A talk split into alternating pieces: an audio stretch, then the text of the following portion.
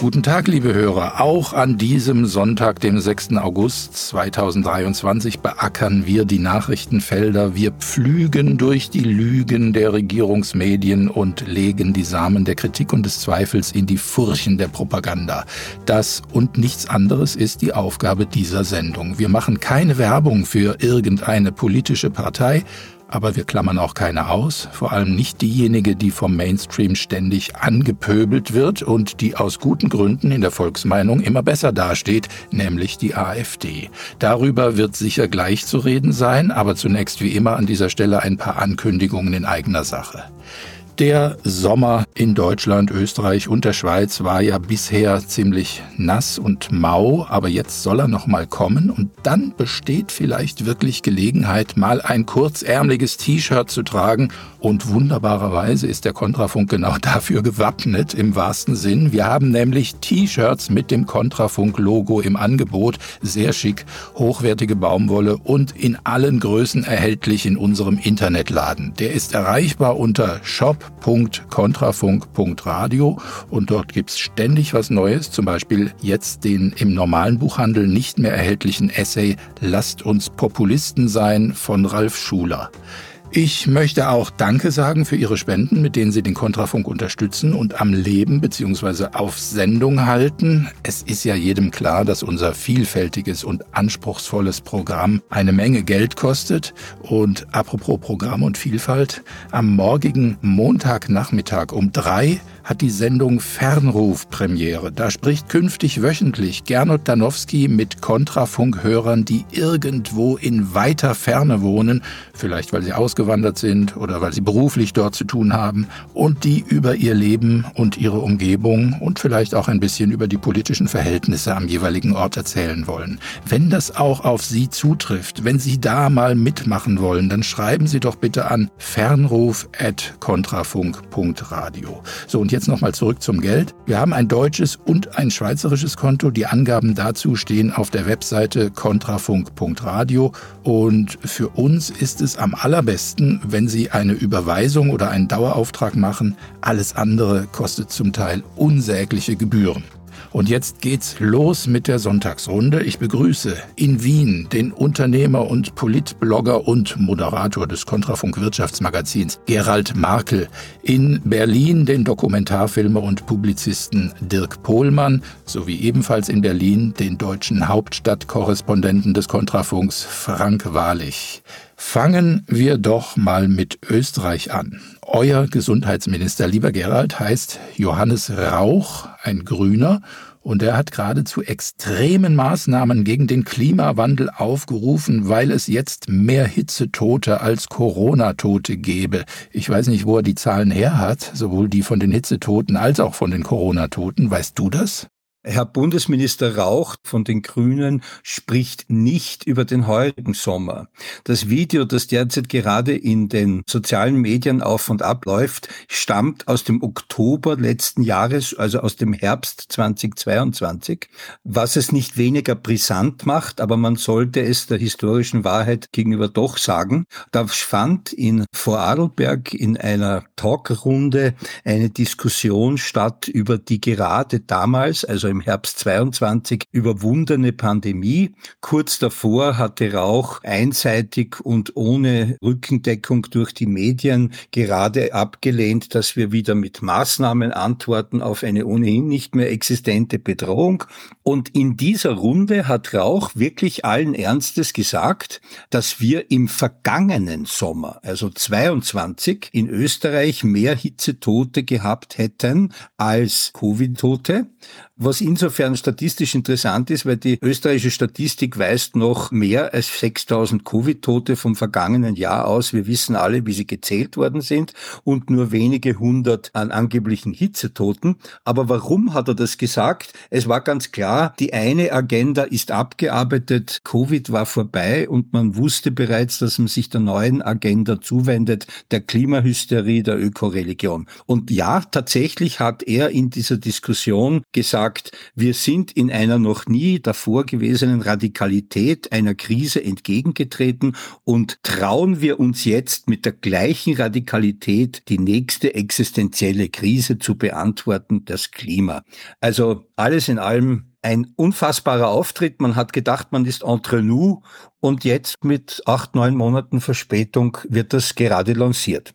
Ja, und es leuchtet ja irgendwie ein, weil natürlich haben die Politiker einen, wie soll ich sagen, Orgasmus vor dem Machtrausch bekommen, mit dem sie da in der Pandemie herumgewerkelt haben. Er hat ja auch die Bilder da von den Särgen in Bergamo noch extra erwähnt. Und ja, jetzt meint er eben, also können wir das kopieren, ne? können wir davon lernen. Das ist ja etwas, was jetzt nicht nur in Österreich, sondern allenthalben als neue Devise ausgegeben wird. Dirk Pohlmann, wie nehmen Sie es wahr? Also ich bin beim Klimawandel ja eher auf normaler Regierungslinie, eine der ganz wenigen Themen. Aber was ich ganz stark bemerke in der letzten Zeit ist, dass es wunderbar als Knüppel benutzbar ist. Und ich habe das Problem, dass ich gar nicht mehr entdecken kann, wo eigentlich noch wissenschaftlich gearbeitet wird oder ob mittlerweile jedes Thema im Rahmen der Karl-Schmidtschen Freund-Feind-Ideologie ideologisch aufbereitet wird, um damit die Schafherde zusammenzutreiben. Und das stört mich nicht. Das stört mich so sehr, dass ich bei einer demnächst anstehenden Diskussion mit meinem Kollegen Markus Fiedler, wir arbeiten ja zusammen, haben da aber unterschiedliche Ansichten, sagen würde,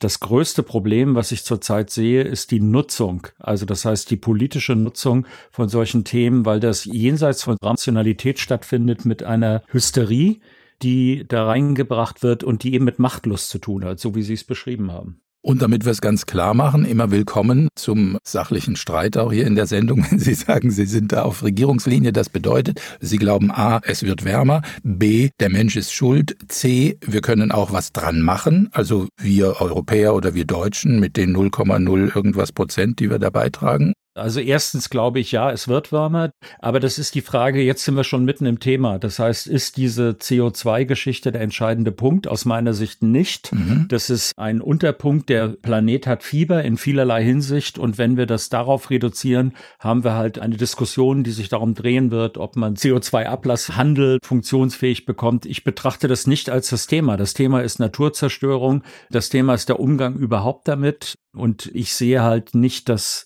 Leute damit sich bewaffnen mit diesem Thema, denen ich zutrauen würde, vernünftig damit umzugehen. Also das heißt, die Personen, die Sie eben genannt haben und die Reaktion, das war ja für mich ein ähnliches Moment. Bei Corona habe ich am Anfang gedacht, na warten wir doch mal ab, was die Wissenschaft sagt. Wenn man sieht, dass zum Beispiel Veröffentlichungen in Nature mit 20 bedeutenden Leuten, die sagen, das Virus ist natürlich entstanden und dann sieht, dass es so eine Art Wissenschaftsprostitution ist, die sich dort durchgesetzt hat, wie auch dort Leute wie zum Beispiel Professor Bakti mit 200 Veröffentlichungen in Wikipedia von jemand bearbeitet. Zu 70 Prozent ist dieser Artikel von Copilot bearbeitet, der Musiker ist, ich glaube, mit einem abgebrochenen, ich weiß nicht genau, Theologiestudium, der dann darüber urteilt, ob Professor Bakti sein Thema versteht oder nicht, dann steige ich da auch aus. Da bin ich nicht dabei. Also insofern, ich finde, das Thema muss diskutiert werden. Das ist auch interessant, aber nicht auf diese Weise.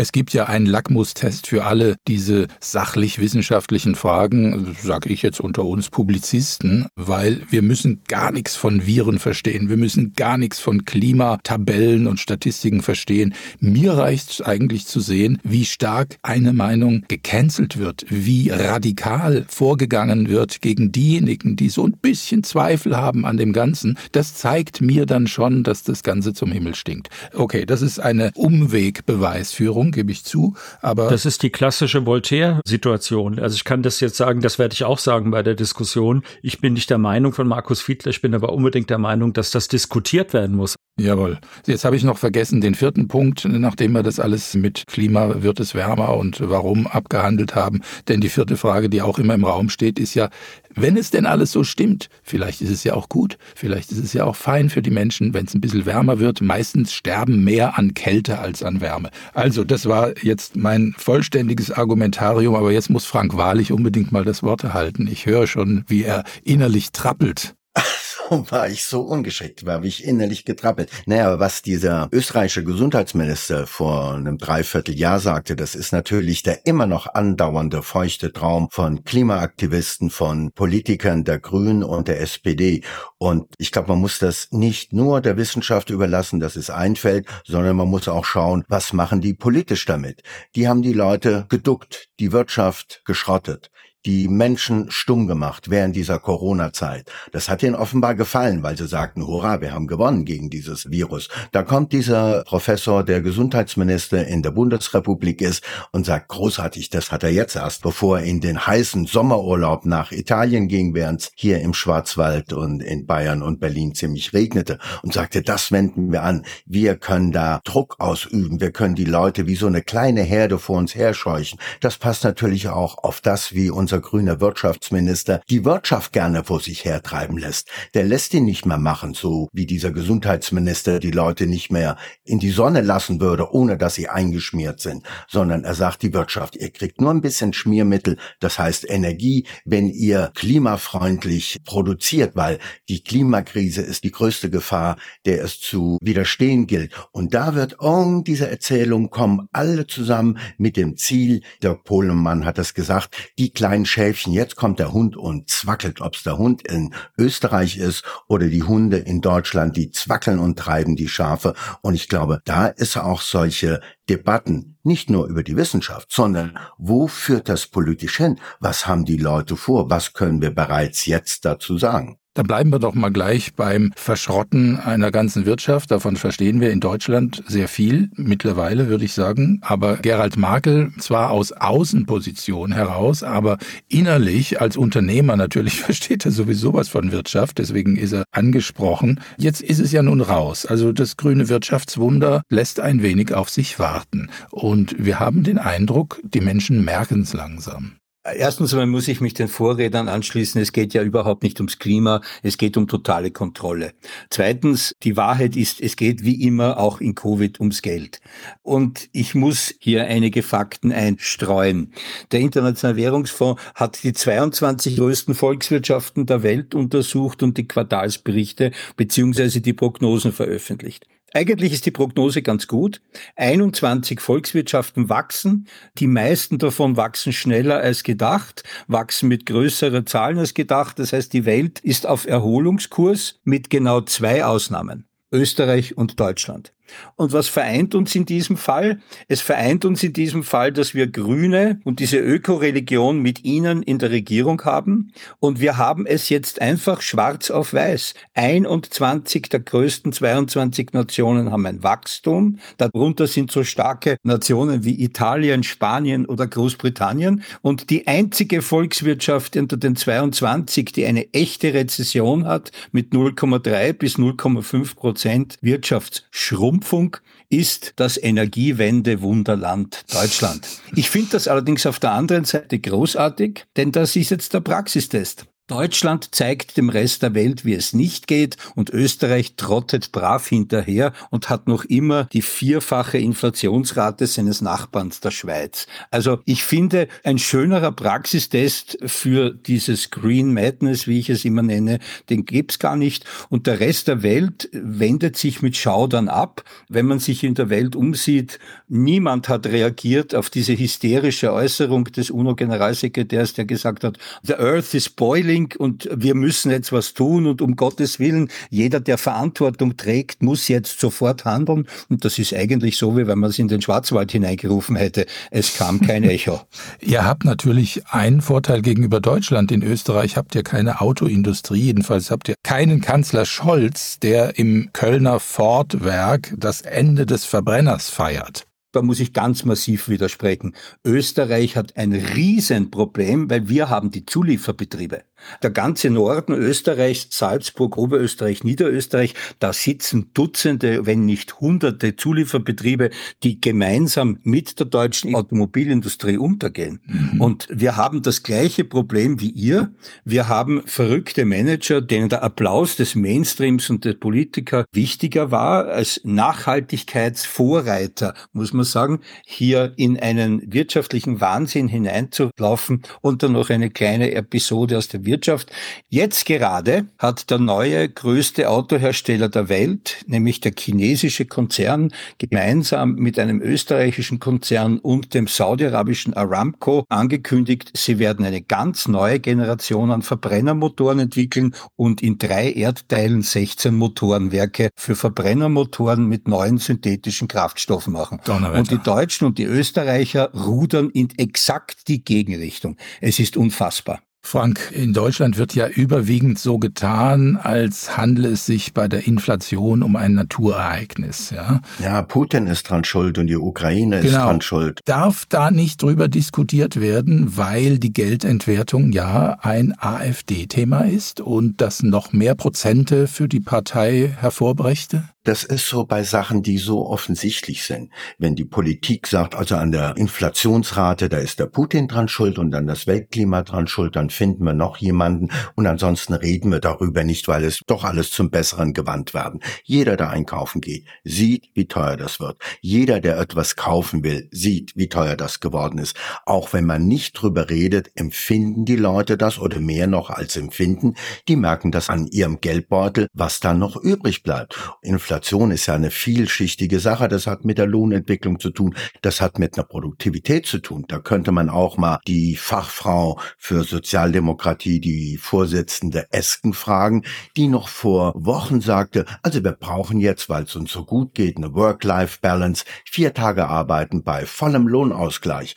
Heute, das Wetter ist etwas schlechter und wahrscheinlich hat sie zwei Wochen geschwiegen, sagt sie, naja, wir sind schon im Tal angekommen, aber wir dürfen nicht depressiv werden. Jetzt muss es fröhlich nach vorne gehen mit unseren Starken. Und da denkt man, zum einen wissen die nicht, dass das Internet diese ganzen Interviews speichert.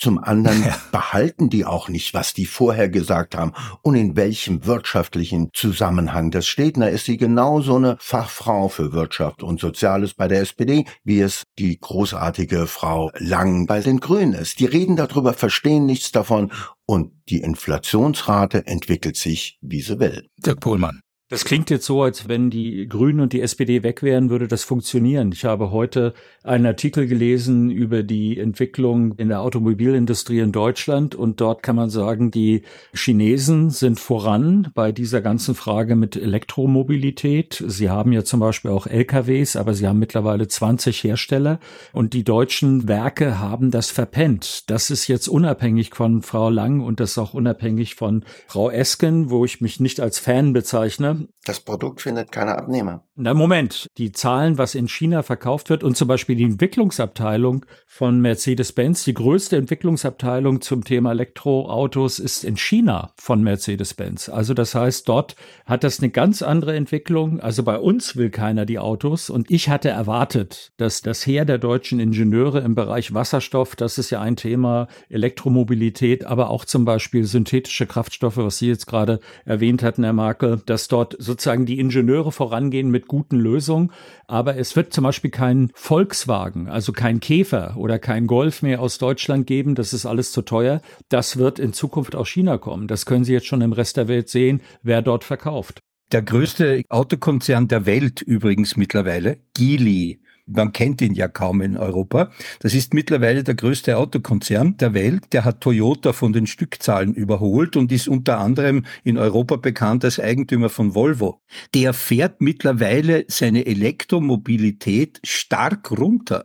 Also wir haben hier eine Kurve und zwar hängt das damit zusammen, dass der chinesische Staat eine Zeit lang Elektromobilität, Elektroautos sehr stark gefördert hat. Daher sind auch sehr viele Hersteller entstanden. Dadurch ist sehr viel produziert worden und die Zahlen, die man uns präsentiert, wie toll der Elektromarkt in China läuft, stammen aus dem Vorjahr, als es diese Förderungen noch gab. Und jetzt, und das ist wirklich ganz brandaktuell, war auch in Deutschland in den entsprechenden Fachzeitschriften überall zu lesen, hat Gili gemeinsam mit einem österreichischen Spezialunternehmen AVL, der auf Verbrennungsmotoren spezialisiert ist, den weltgrößten Erdölproduzenten Aramco ins Boot geholt und die rudern jetzt genau in die Gegenrichtung. Ich denke, der Automobilmarkt auf der Welt wird in Zukunft alles beinhalten. Wir werden herkömmliche Verbrenner haben, wir werden Verbrenner haben mit den neuen synthetischen Kraftstoffen, also Bioethanol und ähnlichem, und wir werden natürlich ein Elektrosegment haben. Aber was die Europäer gemacht haben, ist ja der wirtschaftliche Wahnsinn, dass wir auf der einen Seite unseren Technologievorsprung komplett aufgelassen haben. Die Europäer bauen zwar noch in den anderen Erdteilen Verbrennungsmotoren, aber in Europa sind diese Zentren geschlossen und wir setzen alles auf eine Karte. Und genau da geht der Rest der Welt nicht mit. Man hört ja bei Gesprächen mit Managern oder Entwicklungsingenieuren, dass man auch mal an physikalische Grenzen kommt und dass der CO2-Fußabdruck von einem Elektroauto gar nicht viel besser ist als von irgendeinem anderen Auto. Und ich glaube auch, wenn jemand ein Elektroauto für die Stadt will, für kurze Strecken, wunderbar ist gebongt, wenn er sich das leisten kann. Das andere muss aber möglich sein, vor allem auch deshalb, weil da so viel Arbeitsplätze dran hängen, da hängt so viel Entwicklung dran, da hängt eine ganze Kultur der technischen Innovation in Deutschland dran. Und das wird so leichtfertig aufgegeben. Und da kann man sagen, woher kommt das? Ein bisschen hat es Zeitgeist, ein bisschen hat es auch, dass manche ordentlich Geld verdienen. Und es hat auch damit zu tun, mit der Zurückhaltung von Äußerungen von den Leuten, die es wissen müssten und wissen könnten aus der Wirtschaft. Ist jemand mal der von der Leyen bei der Europäischen Kommission in die Parade gefahren, die sich da ein ökologisch reinen Kontinent vorstellt und umbauen bauen will. Nein, das ist nicht passiert und es gibt aber Hinweise, dass es passieren könnte. Herr Merkel hat es gesagt mit dieser Autoentwicklung und die Zahlen, wie Elektroautos in Deutschland gekauft werden, weil die nicht für alle Belange gut sind, spricht das nächste davon. Und mit VW in Emden fährt die Fertigung von ihren ID, das sind die Elektrowagen, runter, weil kein Mensch die kaufen will. No one. Noch eine Ergänzung ganz aktuell, nämlich am Freitag gab der BMW-Chef Oliver Zipse, heißt der Herr, sorgt dich um den Standort Deutschland und beklagt die Deindustrialisierung.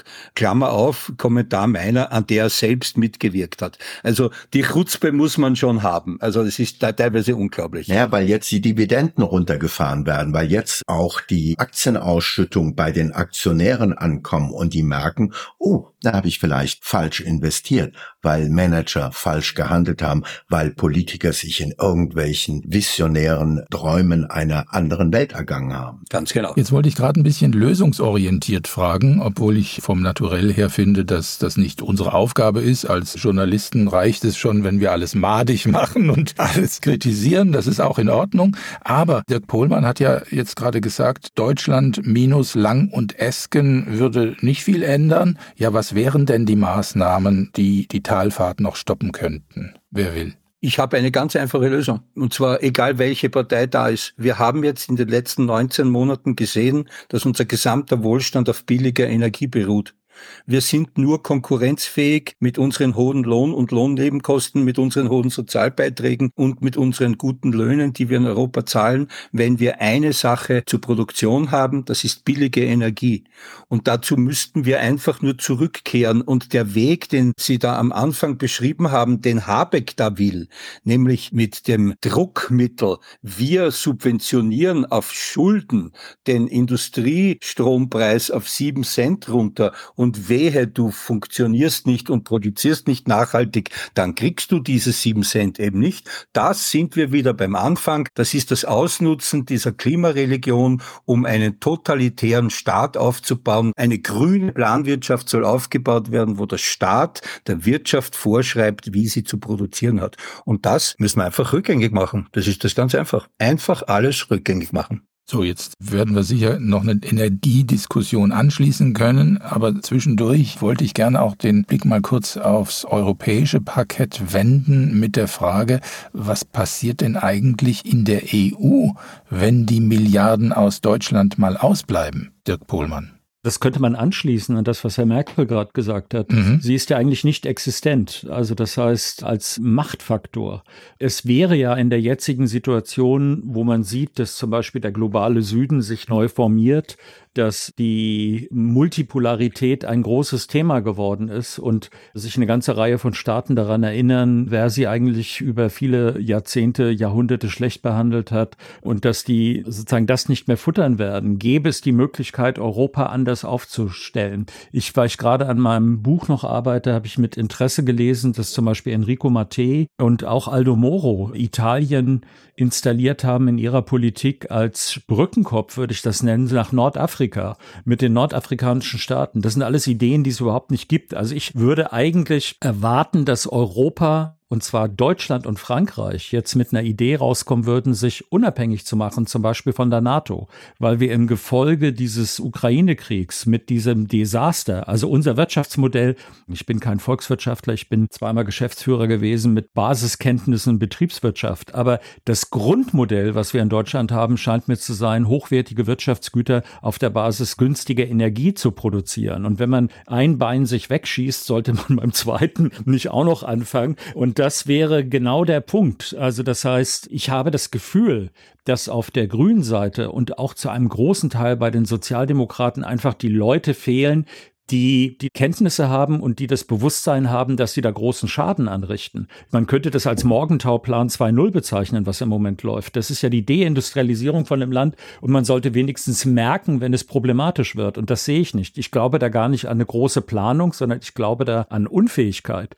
Dafür brauchen wir uns ja bloß und die Außenministerin anzugucken, um das zu diagnostizieren. Ja, oder man guckt sich die Staatssekretäre im Wirtschaftsministerium an, die können alles außer Wirtschaft von ihrer Ausbildung. Um sowas zu lösen, um eine neue Agenda 2040 hervorzubringen, da ist die SPD nicht mehr die richtige Partei. Die hat weder Macher, sondern wir haben einen Schweiger und Lächler als Kanzler, der ganz selten überhaupt in Erscheinung tritt. Wir haben eine fortschrittsfeindliche grüne Partei, für die das Windrad eigentlich das Nonplus Ultra ist. Und ich glaube, es wird weiter tiefer gehen. Tut mir leid um Autoindustrie, um Forschungsschwerpunkte. Aber die Politiker im Augenblick sind auch nicht gefordert, Ideen hervorbringen zu müssen. Und in Berlin werden Plakate geklebt aus dem Wirtschaftsministerium. Wir können Stahl mit der Kraft der Sonne.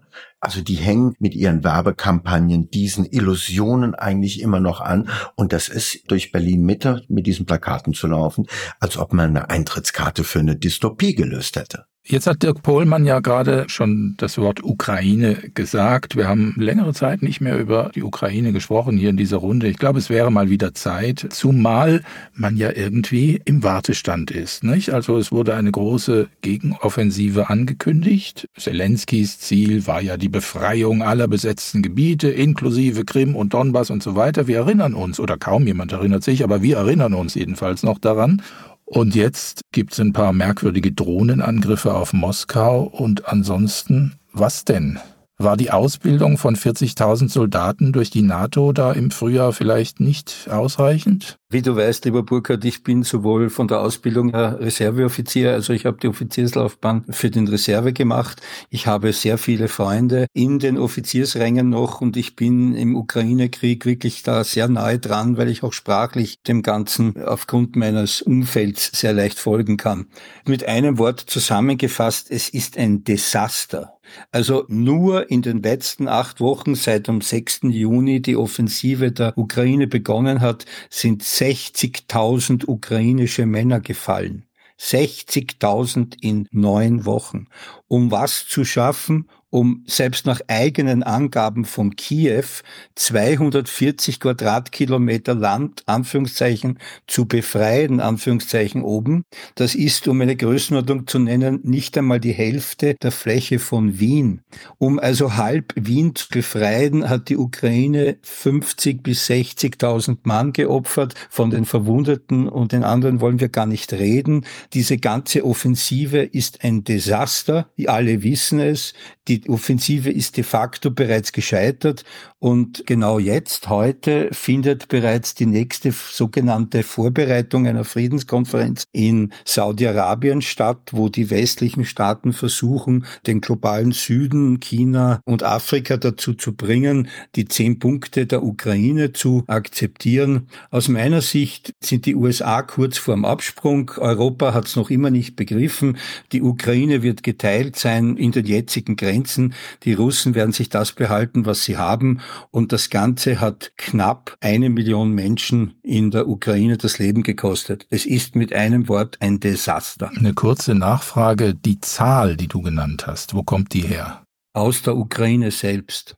Die ukrainischen Behörden geben selbst zu, dass sie 600 bis 800 Mann pro Tag verlieren. Und wenn die Ukrainer sagen, sie verlieren 600 bis 800, sind sie in Wahrheit eher ungefähr das Doppelte. Also wenn du heute die amerikanischen Zeitungen liest, ob das jetzt Washington Post, New York Times ist, da braucht man gar nicht in die republikanischen Blätter hinein. Da reicht der linke Mainstream. Dort kannst du überall diese Zahlen lesen. Dort siehst du überall die Kommentare. Mittlerweile ist es sogar in Großbritannien in den Medien angekommen, wobei die ja überhaupt den Vogel gestern abgeschossen haben. Der britische Geheimdienst oder der britische militärische Geheimdienst, der bis jetzt dadurch aufgefallen ist, dass noch keine einzige Prognose in den letzten 19 Monaten gestimmt hat, hat gestern mitgeteilt, die Offensive der Ukraine sei gescheitert, bitte halten Sie sich fest, weil Gestrüpp und Büsche im Weg sind. Die Vegetation, das ist kein Scherz. Es gibt bereits zahllose Scherze, Memes etc. im Netz darüber. Die Briten sagen allen Ernstes, dass dort, wo das Agrar Agrarland ist und wo gekämpft wird, seit einem Jahr das Land nicht beackert und bearbeitet wird und jetzt sei ein Jahr lang dort das Gestrüpp und das Gebüsch, die Weeds sind dort ins Kraut geschossen und das hindere die Ukraine daran, weil die Russen können sich dort besser verstecken. Es ist wirklich, wie soll man es nennen? Es ist surreal. Außerhalb von Österreich und Deutschland haben es alle begriffen. Das Motto lautet mittlerweile, rette sich wer kann. Der John Bolton, der ehemalige Sicherheitsberater des amerikanischen Präsidenten Trump, hat gesagt, wenn Trump 24 wiedergewählt wird, geht er aus der NATO raus. Und in Österreich und Deutschland kriegst du da nichts mit. Die deutschen Politiker machen immer noch auf Hurra-Patriotismus und der Endsieg ist nahe. Es ist wirklich beängstigend. Und das sind unsere grünen Politiker, die kurz vor dem Endsieg stehen. Die sagen, noch mehr in die Ukraine bringen, von mir aus auch Lenkwaffen und Raketen, das, was die Bundeswehr überhaupt noch hat. Ich betreue in Berlin so ein bisschen eine ukrainische Familie und da merke ich auch, wenn wir uns bislang immer mit dem Übersetzer auf dem Handy, aber das Deutsch wird auch immer besser, da starben die Männer. Wenn man das dann tatsächlich hört von einer Familie mit drei Kindern, also einer Frau mit drei Kindern, die in Deutschland ist und wohl auch hier bleiben wird, und da denkt man, mein Gott, das hat ja ein menschliches Antlitz. Da waren die Leute totgeschossen, eine ganze Generation, auch auf russischer Seite aber stärker wahrscheinlich auf ukrainischer Seite, die sind verschwunden, die Brüder, die Ehemänner, die sind alle tot. Was für ein demografisches Problem das geben wird. Und Zelensky, der Chef der Ukraine, der auch in Panama Papers immer wieder erwähnt wird, der reist durch die Welt und sagt, noch mehr und jetzt noch ein Stück Eskalation. Und es ist eine Eskalation, wenn Tanker im Schwarzen Meer beschossen werden. Da werden die Russen drauf antworten. Das schiebt sich so hin und her und man kann nur hoffen, dass vielleicht das Land irgendwann im Herbst, wenn es kalt wird, im Winter zur Besinnung kommt. Die Folgen werden uns noch Milliarden kosten. Der Pohlmann. Ich würde nur zwei Sachen gerne sagen dazu dazu einmal, ich komme wieder mit dem Argument, ich glaube nicht, dass es nur den Grünen liegt. Ich erinnere an Herrn Röttgen und Herrn Kiesewetter. Ich erinnere mich, wie ich hier morgens aufwachte mit dem Deutschlandfunk, den ich auf dem Radiowecker habe und hörte, dass der Leopard der Ukraine helfen wird, den Krieg zu gewinnen. Und wer nicht will, dass Leoparden geliefert werden, will nicht, dass gesiegt wird. Das hat der Herr Röttgen tatsächlich bei Maischberger so gesagt, ja. Aber das ist nicht mein Punkt. Mein Punkt ist, ich bin entsetzt darüber, dass eine, wie jetzt eben gerade gesagt hat, menschliches Antlitz mitten in Europa Europa werden Hunderttausende, irgendwas an die Millionen ran. Junge Männer werden wie im Ersten Weltkrieg in Schlachten verheizt. Für was eigentlich? Für was? Ich sehe keine Notwendigkeit. Dieser Krieg wäre ohne weiteres zu verhindern gewesen mit einer Lösung, dass die Ukraine militärisch neutral ist und ein Zwischenstadium zwischen Russland, also wirtschaftlich in beide Richtungen agiert. Es ist klar, die Russen haben viele rote Linien gezogen. Sie haben den Angriffskrieg begonnen, aber es war kein unprovozierter Angriffskrieg. Es ist nichts unter unternommen worden, ihn zu verhindern. Und was mich noch mehr entsetzt, ist, dass wir in unseren Medien eigentlich keine Berichterstattung über den Krieg haben, sondern ich habe noch nie sowas erlebt. Ich weiß nicht, ob das jetzt aufgrund meines geschärften Bewusstseins im Alter ist. Das ist Kriegspropaganda. Als wenn wir eine Partei sind und wir kriegen keinerlei kritische Nachrichten. Die Amerikaner haben den Vietnamkrieg weitaus mehr erfahren über den Krieg, wie er abgelaufen ist, als wir jetzt, obwohl wir gar nicht angeblich direkt beteiligt sind. Und nochmal, das ist wie im Ersten Weltkrieg. Die Journalisten hetzen dazu auf, diesen Krieg weiterzuführen. Er lässt sich nur diplomatisch beenden. Da sollte sich Deutschland aus meiner Sicht hervortun. Da sollten sollten wir aktiv sein an dieser Stelle. Wir haben aber auch keine Glaubwürdigkeit mehr nach Minsk 1 und 2. Wir haben überhaupt keine Glaubwürdigkeit mehr mit dieser Außenpolitik, die wir geleistet haben. Und ich sehe, das ist ein Desaster. Ich habe heute mit jemand geredet, nämlich mit Patrick Barb, der mir gesagt hat, im Kubakrieg hatten wir zwei Präsidenten, die sich verständigen wollten. Jetzt ist auf beiden Seiten vorbei. Da ist kein Wille mehr zur Verständigung. Wo soll das eigentlich hinführen? Gerald?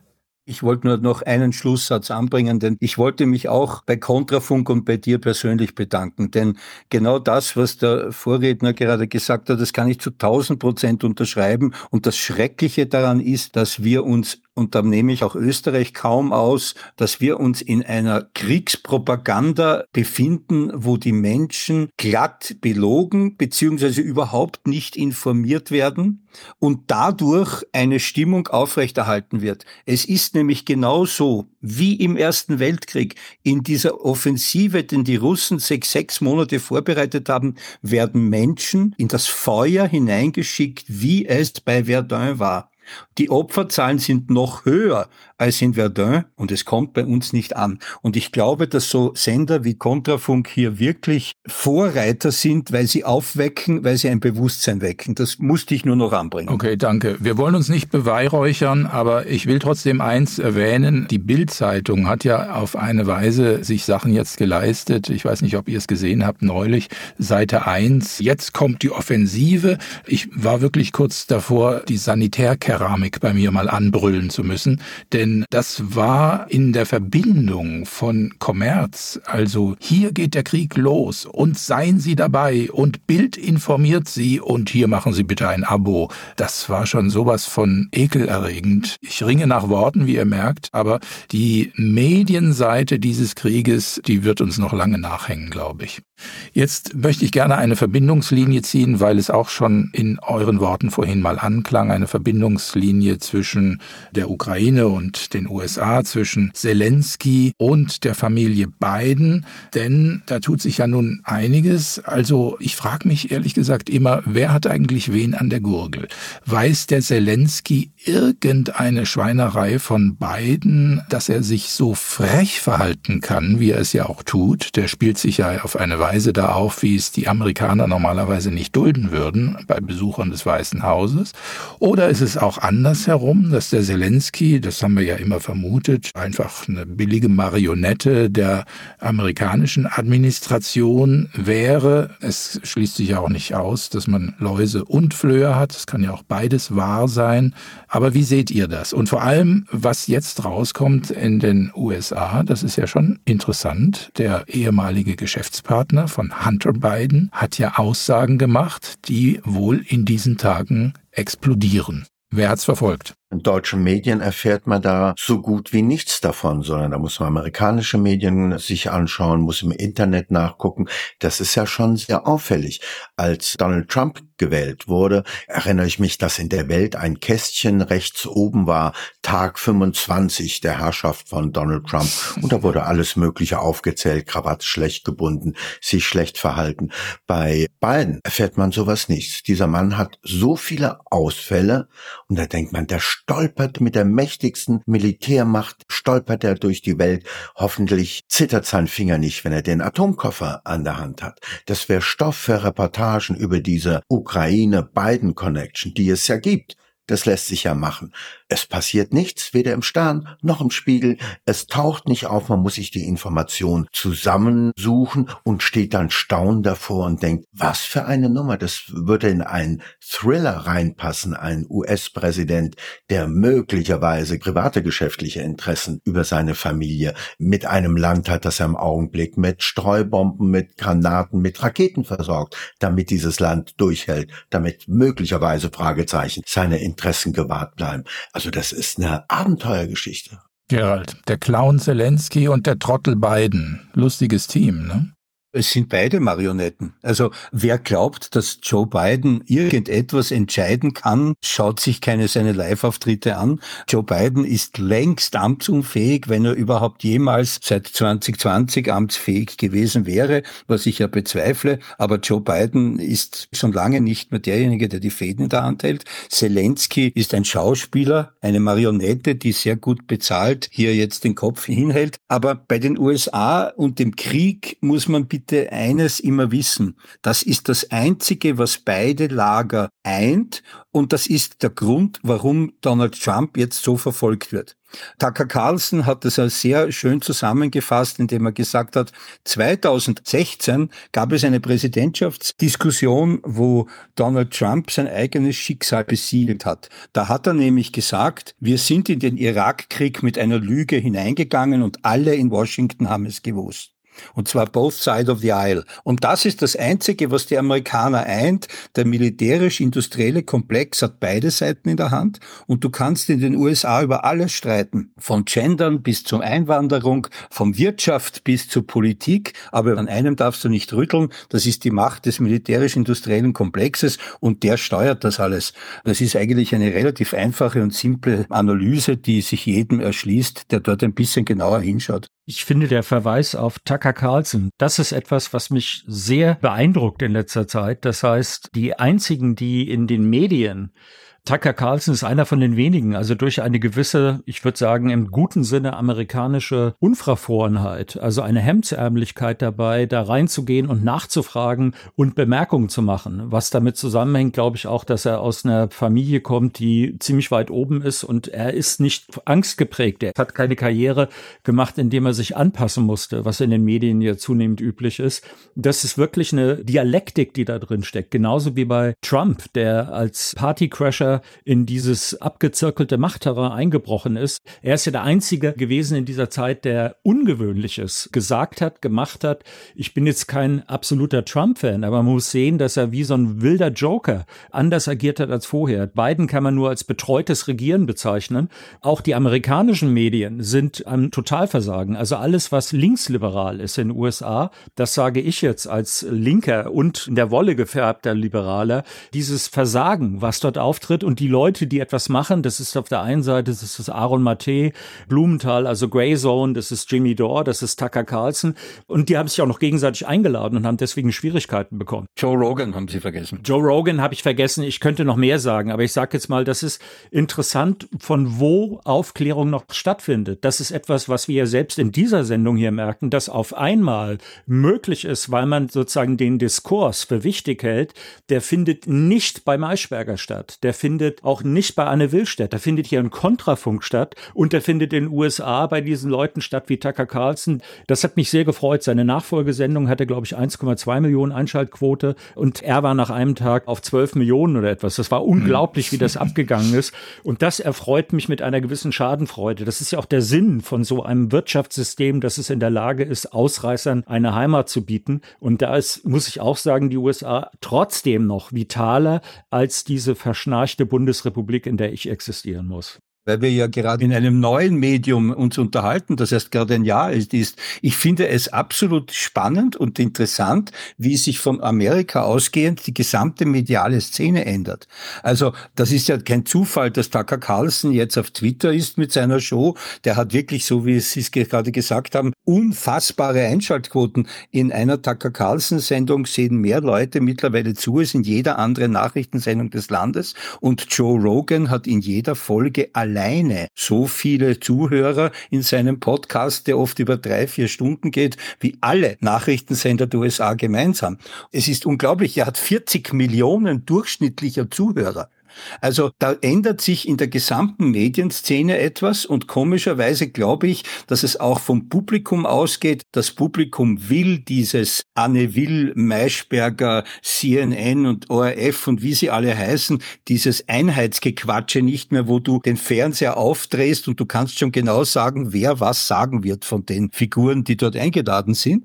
Und ich glaube, dass diese gesamte Medienszene gerade sich genauso schnell ändert, wie es die Weltpolitik den letzten zwölf Monaten gemacht hat. Und das finde ich eigentlich extrem spannend. Mhm. Ja, und das zeigt ja auch, dass es ein Bedürfnis beim Publikum gibt, informiert zu werden oder sich Informationen zu suchen, weil die ARD und das ZDF das nicht mehr in dem Maße liefern oder auch liefern wollen. Ich weiß nicht, was der Grund ist. Das ist natürlich auch eine Chance für den Aufbau von einer Medienszene und von der Medienlandschaft, die manchmal inkorrekt ist, manchmal etwas ziemlich kontra ist, aber die arbeiten handwerklich gut, die arbeiten mit Nachdenken und man merkt ja auch an so einer Debatte, wie wir sie führen, die schäumt ja nicht vor Zorn oder Wut oder Enttäuschung, sondern wir suchen Argumente zusammenzutragen, wie sie woanders aus gutem Grund offenbar nicht zu hören sind und auch auf eine ganze Zeit lang nicht zu hören sein werden. Also wenn die Medienbranche sich ändert, voilà, Hammett. Ich greife mal das Stichwort von den schnellen Änderungen auf und komme zu einem Bereich, wo sich's jetzt zeigt, nämlich Migration. Dänemark hat eine starke Änderung seiner Politik vorgenommen. Trotz sozialdemokratischer Regierung geht's da jetzt richtig hart zur Sache, kann man sagen. Als einziges EU-Land hat es die Abschiebungen nach Syrien für möglich gehalten, zumindest in gewissen Teile Syriens. Und ja, also da sind Sätze gefallen. Ich suche gerade das Zitat von der Ministerpräsidentin Mette Frederiksen, die sagte, wir müssen sicherstellen, dass nicht zu viele Menschen in unser Land kommen, sonst kann unser Zusammengehörigkeitsgefühl nicht existieren. Ho, reine AfD-Speak, ne? Ja, die würde aus der SPD ausgeschlossen werden. Innerhalb kürzester Zeit. Und auch wieder als Journalist, das ist doch eine hochinteressante Entwicklung. Wenn ich sehen kann, dass in einem skandinavischen sozialdemokratischen Partei solche Sachen gemacht werden, ist das eigentlich sofort eine Reportage, die nicht bewerten sollte, sondern einfach uns auch in Europa, das ist ja ein Manko, was wir haben, dass wir über Länder, die angrenzen, eigentlich nichts wissen, wie dort Sachen organisiert werden. Eines meiner Beispiele ist die Geburtenrate in Frankreich liegt bei 2,1 und im Rest von Europa ist sie sozusagen auf Bevölkerungsreduktion. Woran liegt das, dass man in Frankreich, wenn man drei Kinder, glaube ich, hat, dann sieht man steuerlich extrem gut aus, ist ein gewisser Anreiz. Über lange Zeit entwickeln sich dann Strukturen, die das ermöglichen. Und ich wollte auch nochmal sagen zu der Sache mit Biden und Burisma. Ich habe vor vier Monaten in TNT, wo ich eine Sendung habe, den Röper interviewt mit genau dieser Geschichte. Und er sagt, äh, hör mal, ach, das ist doch alles längst bekannt. Und ich sagte, bitte, wo denn? Ja, wo ist das längst bekannt? Und zwar in Russland. Mhm. Aber wir sind mittlerweile in einem Zustand, dass eine Nachricht es in vier Monaten nicht von Russland schafft, weil dieser Mann von Burisma ist ja, weil Ukraine das korrupteste Land in Europa ist, hat er alle Telefonate mal aufgezeichnet als Absicherung für sich selber. Mhm. Und das war alles in Russland bekannt, aber mit Hilfe der reitenden Booten, die wir ja für die Nachrichtenübermittlung haben und dem großen Blauwal, der dann von der Baltik rüberschwimmen muss nach New York, kriegen wir das gar nicht mehr zu hören. Das ist doch unglaublich. Das sind doch alles Strukturen, wo man sich sagen muss, es funktioniert eigentlich nichts mehr. Ich kümmere jetzt vor, wie manchmal an meinen Großvater, wenn er sagte, das klappt einfach nichts mehr. Für mich ist das Gesamtkunstwerk, das mir zeigt, was in Deutschland los ist, ist die Deutsche Bundesbahn. Das empfehle ich immer den Leuten. Ich sage, das ist Deutschland. Guckt es euch genau an. So sieht's aus. Mhm. Und das ist aber auch im Westen. Das heißt, ich bin umgeben von Leuten, die cleverless sind, die nicht mit Freude ihre Arbeit als Journalisten betreiben. Und dazu gehört Hände beißen, die einen füttern und zu wühlen, wo man nicht wühlen soll und als Stechfliege rumzuschwirren, wo man nicht erwünscht ist. Das gehört dazu. Das machen machen die nicht. Stattdessen haben wir einen Gesinnungsjournalismus eingeführt, der dazu führt, dass wir von all diesen Themen, die wir heute bearbeitet haben, nichts hören. Und ich, wenn ich Chefredakteur wäre in einer ARD-Sendung, würde ich sagen, Dänemark, das ist super interessant. Lasst uns das mal angucken. Und zwar ohne ein Urteil gleich abzugeben, ein moralisches. Bei uns wird ja alles unter einem moralischen Urteilsgesichtspunkt berichtet. Man erfährt nicht, was andere Leute sagen. Deswegen ist keiner von uns Chefredakteur in der ARD und war auch wohl nie in Gefahr, sowas zu werden. Ne? Ein Beispiel für diese Nachbarlandsbetrachtung sollten wir vielleicht zum Schluss noch anfügen. Da geht es jetzt gar nicht mal nur darum, gar nichts mitzukriegen, sondern wenn, dann es möglichst falsch zu berichten. Und das ist Italien. Dort, das haben wir ja auch berichtet bekommen, zumindest in der Süddeutschen stand was, hat also die Regierung Meloni die Sozialhilfe gekürzt. Ja, das sogenannte Bürgergeld. Die Süddeutsche schreibt dann, Rechtspopulisten nehmen sich gerne die Schwächsten vor, obwohl sie, also die Rechtspopulisten, sich einen sozialen Anstrich geben. Ja, dieses Bürgergeld Bürgergeld, dieses Reddito. Ja, Gerald. Einspruch, Euer Ehren, Einspruch. Dieses sogenannte Bürgergeld war nichts anderes als der Versuch einer vorherigen Regierungspartei der Cinque Stelle eines arbeitslosen Grundeinkommens, ist erst vor vier Jahren eingeführt worden und die rechtskonservative Regierung Meloni und ihre beiden Koalitionspartner hatten bereits im Wahlkampf angekündigt, dass sie das wieder streichen werden. Warum? Weil es in Italien tatsächlich für vier Jahre hinweg durch dieses Bürgergeld, durch dieses Sozialexperiment dazu gekommen ist, dass speziell kleinere und mittlere Betriebe händeringend nach Personal suchen, während auf der anderen Seite die Italiener mit diesem Bürgergeld nicht gezwungen waren, arbeiten zu gehen. Und was Meloni gemacht hat, war nichts anderes, als was sie im Wahlkampf versprochen hat. Sie wird diesen überschüssigen Nennestaat canceln. Sie hat jetzt gestern durchgebracht mit einer gloriosen Abstimmung von 184, glaube ich, zu 68 ihre Steuerreform. Das heißt, die haben die Mittelschicht massivst entlastet. Zwischen 20 und 50.000 Euro Einkommen per anno hast du ganz massive Entlastungen seit der gestrigen Steuerreform und Melon zieht nur das durch, was man in alten Zeiten einmal früher rechtskonservativen Hausverstand genannt hätte. Also nichts von wegen mit SMS äh, überraschend angekündigt. Das war alles völlig klar, dass das Bürgergeld wieder in der Versenkung verschwindet. Das war eines der zentralen Wahlversprechen. Und es macht natürlich auch Italien als Einwanderungsland unattraktiv oder unattraktiver. Und dann wären wir fast wieder bei dem Thema Migration und Deutschland oder Europa. Und immer wenn ein schweres Verbrechen passiert, kommen wir nicht über Ankündigungen hinaus, dass jetzt unsere Innenministerin Faeser sagt, ja, wir machen vielleicht irgendwie schnellere Regelungen für die Abschiebung. Das ist weder ein Gesetz noch eine Kabinettsvorlage. Das ist einfach nur ein Schmierzettel aus dem Innenministerium, was die Frau sich hat geben lassen, um bei den Landtagswahlen, die in Hessen anstehen, vielleicht noch ein paar Prozentpunkte zu bekommen oder nicht völlig schlecht abzuschneiden. Aber das hat nichts mit einer Politik in der Bundesrepublik zu tun. Aber wie reagieren die Medien? Die sagen, Faser verschärft das Abschieberecht. Faser macht dieses und jenes. Nein, sie macht überhaupt nichts. Ein Zettel ist von ihrem Schreibtisch heruntergeweht auf die Schreibtische der Redakteure und die machen tak, tak, tak und tippen das ab. Nichts ist passiert und nichts wird passieren. Ja, auch eine schöne Beschreibung des journalistischen Vorgehens. Eins zum Schluss vielleicht noch. Digitalisierung. Die deutsche Bundesregierung will künftig statt wie geplant 377 Millionen Euro nur noch drei Millionen Euro für die Umsetzung des Online-Zugangsgesetzes ausgeben. Ehrlich gesagt, ich kenne das Gejammer mit der Digitalisierung und ja, wir sind hinten dran und es ist peinlich und alte Computer und die Verwaltungen funktionieren nicht. Und wisst ihr was? Manchmal denke ich mir immer, Gott sei Dank.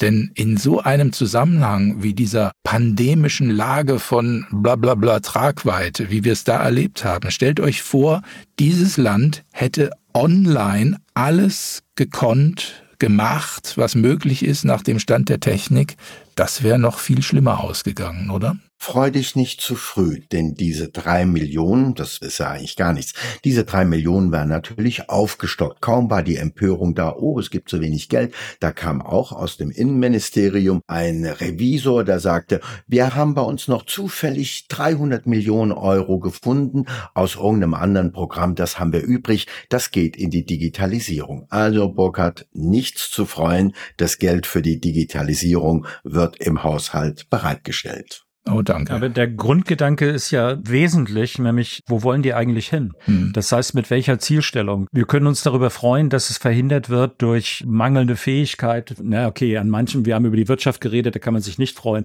Also wenn die Digitalisierung nicht vorangeht, weil es insgesamt überall nichts funktioniert, wie ich sagte, ist das nicht negativ, aber eigentlich ist das Grundproblem ja der Geist, der da drin steckt. In welche Art von Staatlichkeit wollen die hin? Wie wollen sie das organisieren für den Rest der Bürger? Und das eben diese Cleverne, diese Machiavellisten, die überall das Ruder in der Hand haben, das ist das Grundproblem. Wenn man die noch mit funktionierender IT versieht, gute Nacht. Aber da kommen wir hin, ja, da werden wir hinkommen. Gerald Markel. Aus Kakanien eine kleine Story. Bei uns gibt's natürlich auch die Digitalisierung und die Bürgerkarte und ich kann alles online erledigen. Ich habe das jetzt nach großer, langer Gegenwehr auch gemacht.